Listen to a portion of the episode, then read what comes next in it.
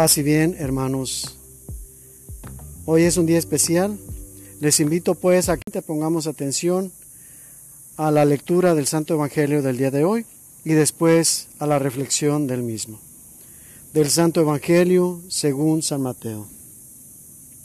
En aquel tiempo Jesús dijo a los escribas y fariseos, Hay de ustedes escribas y fariseos hipócritas, porque pagan el diezmo de la menta, del anís y del comino, pero descuidan lo más importante de la ley, que son la justicia, la misericordia y la fidelidad. Esto es lo que tenían que practicar sin descuidar aquello. Guías ciegos que cuelan el mosquito, pero se tragan el camello. Hay de ustedes, escribas y fariseos, hipócritas, que limpian por fuera los vasos y los platos, mientras que por dentro siguen sucios con su rapacidad y codicia. Fariseo ciego, limpia primero por dentro el vaso y así quedará también limpio por fuera. Palabra del Señor.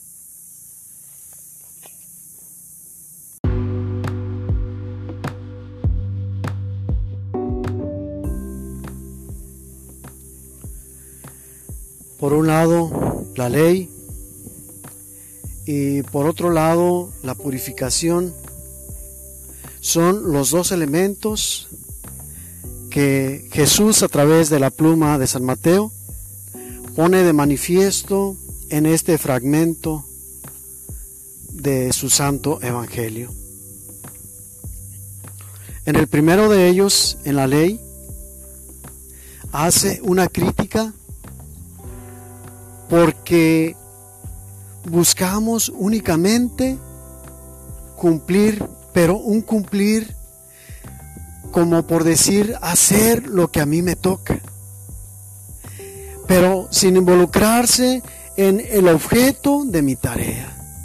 Es decir, ahora que después de la tecnología, de la computación, nos hemos familiarizado más con los sistemas, Sabemos que muchos procesos, así como el cuerpo tiene muchos miembros, participan en un sistema para una tarea común. Cada proceso hace la parte que le toca, pero al final de cuentas, estas partes de cada proceso forman un todo. Y de la buena realización de estas va a depender la calidad final del trabajo que entre todos los procesos se realiza. Por eso es importante saber, y esto en las empresas se escucha mucho, saber cuál es la meta, para que todos trabajemos juntos por esa meta. Cada quien desde su función muy particular y muy peculiar. El problema de estos escribas y fariseos es que se quedaban únicamente en terminar, en acabar lo que les toca para desocuparse pronto y dedicarse a otros menesteres que les eran más interesantes desde su propia perspectiva, que les eran más convenientes, que les daban más beneficios. Jesús, como en otras partes, habla con mucha dureza a estos personajes, escribas y fariseos. Cuando escuchamos la expresión ay de ustedes, significa que Jesús está haciendo una exhortación sumamente importante, una exhortación que de no ser escuchada puede incluso llevarnos a perder la vida eterna. Y no solamente la nuestra, no solamente la propia, sino las de los demás. Hoy lo dice dos veces. La primera vez antes de este apartado de la ley. La segunda vez antes del siguiente apartado que es de la purificación. En ambas veces utiliza el adjetivo hipócritas para calificar a estos personajes cuya función es la de guiar a los demás. Y sin embargo caían en esta falacia, en esta contradicción de precisamente exigir a los demás lo que ellos ni en la más mínima parte estaban dispuestos a cumplir. Y esto va más unido con lo que acabamos de analizar. No es solamente cumplir lo que querían, sino querían sacar provecho. Se, que, se sentían ellos exentos, se sentían privilegiados y sus actos daban a entender que la ley de Dios era únicamente para los demás.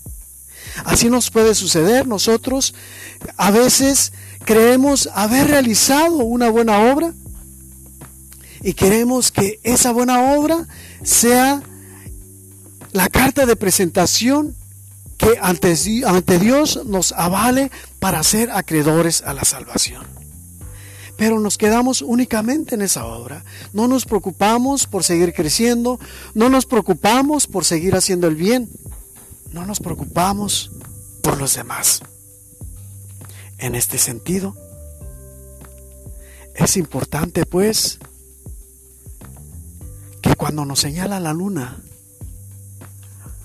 no nos quedemos viendo al dedo. Así es como les pasaba a estos escribas y fariseos. En cuanto a la pureza, la transversalidad es la misma, es decir, el modus operandi, el modo de actuar de estos personajes a quienes Jesús busca corregir con sus palabras, llevan exactamente el mismo error envuelto. Se quedan únicamente en el hacer y olvidan el ser. Y recordemos que el ser, nuestro ser no es pleno si nos quedamos aislados únicamente en el yo.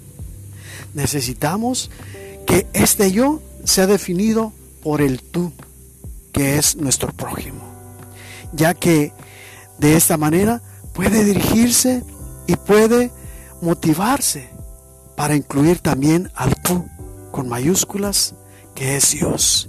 Es de donde parte nuestro ser de donde surge y nace nuestro ser y a donde nuestro ser ha de tender. Recordemos estas palabras, este adjetivo calificativo tan fuerte de Jesús. Hay ustedes, hipócritas, para que de este modo cada cosa que nos, nosotros lleguemos a realizar, la orientemos hacia el Señor un ejemplo de la otra cara de esta actitud de los escribas y fariseos la tenemos en el santo que celebramos el día de hoy. Un santo eh, de la orden franciscana seglar, como le llamamos ahora, pero que en su tiempo se llamaba Tercera Orden Franciscana. Él era un rey de Francia es precisamente San Luis, rey de Francia, a quien, a quien estamos recordando el día de hoy. Él, con todas sus riquezas, con todo su poder, supo vivir en su vida la humildad. Supo incluso olvidarse de sí mismo para buscar antes que de él el bien de sus súbditos. Obviamente tenía que cuidar su reino porque era una fuente de sostenimiento de toda aquella gente que trabajaba para él. Pero buscaba siempre hacer el bien.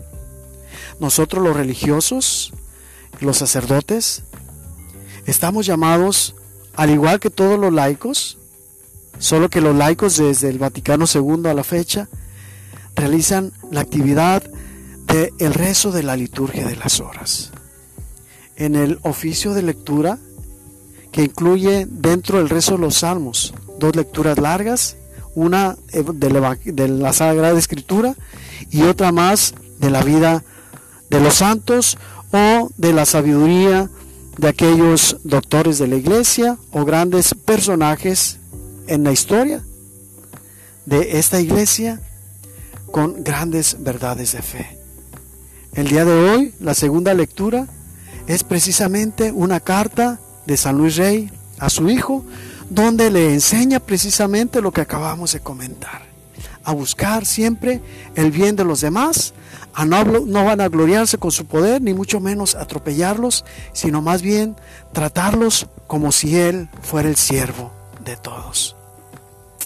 Que la reflexión de esta palabra nos ayude pues a buscar cumplir la ley, no solamente como una obligación, sino como algo que de nuestra parte nos ayudará para que el proyecto de Dios logre su cometido, que es el manifestar y llevar a la vivencia el amor a los otros, partiendo del amor a Dios, a quien hemos de voltear cada momento como nuestra meta final.